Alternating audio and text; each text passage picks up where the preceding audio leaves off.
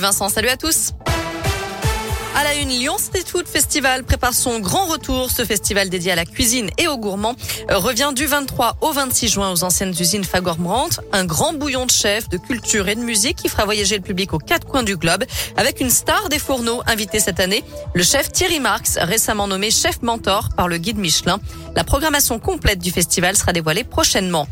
Un carton rouge attribué à la police lyonnaise. L'association La Ville à vélo a dévoilé son palmarès des gécumes d'or. Comprenez, garé comme une merde. L'élection visait à montrer la dangerosité de ses comportements, comme ceux qui se garent en double fil, notamment sur les pistes cyclables ou les voies de bus, au mépris de la sécurité des usagers et notamment des cyclistes. Et le vainqueur, c'est une voiture de police stationnée sur une bande cyclable et empêchant en même temps l'accès à une place de livraison. L'agent en question n'était même pas en intervention, seulement en train d'acheter un sandwich. Il a poignardé mortellement un jeune de 19 ans et blessé huit autres personnes, mais il ne sera pas condamné. L'auteur de l'attaque au couteau de Villeurbanne, perpétrée le 31 août 2019 à la gare Laurent Bonnevet, a été déclaré irresponsable pénalement. Il ne sera donc pas jugé selon le progrès. Souffrant de troubles psychiatriques, il est interné depuis en hôpital euh, spécialisé.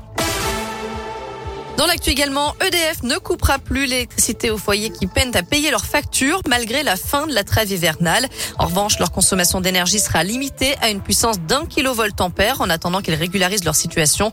De quoi assurer l'essentiel comme s'éclairer, faire fonctionner un réfrigérateur et recharger un téléphone.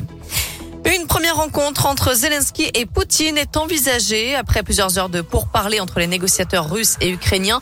Ces derniers estiment que les conditions sont suffisantes pour un échange entre les deux chefs d'État. Je rappelle que l'Ukraine réclame un accord international pour garantir sa sécurité. De son côté, la Russie annonce qu'elle va radicalement réduire son activité militaire en direction de Kiev et Tchernigiv. En foot, on encourage les Bleus ce soir, même s'il s'agit seulement d'un match amical. Les hommes de Didier Deschamps affrontent l'Afrique du Sud à Lille. Coup d'envoi à 21h15. Enfin, la Starac est bientôt de retour sur Oh. TF1. Et oui, d'après le Parisien, le concours de chant qui a rendu célèbre Jennifer, Nolwenn Leroy et Grégory Le Marchal devrait revenir dès la rentrée prochaine avec des primes et des émissions quotidiennes.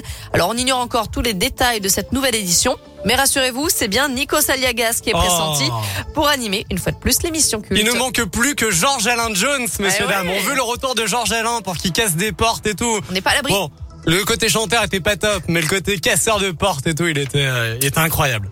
Ah, quelle bonne nouvelle. Ah, ça nous fait plaisir.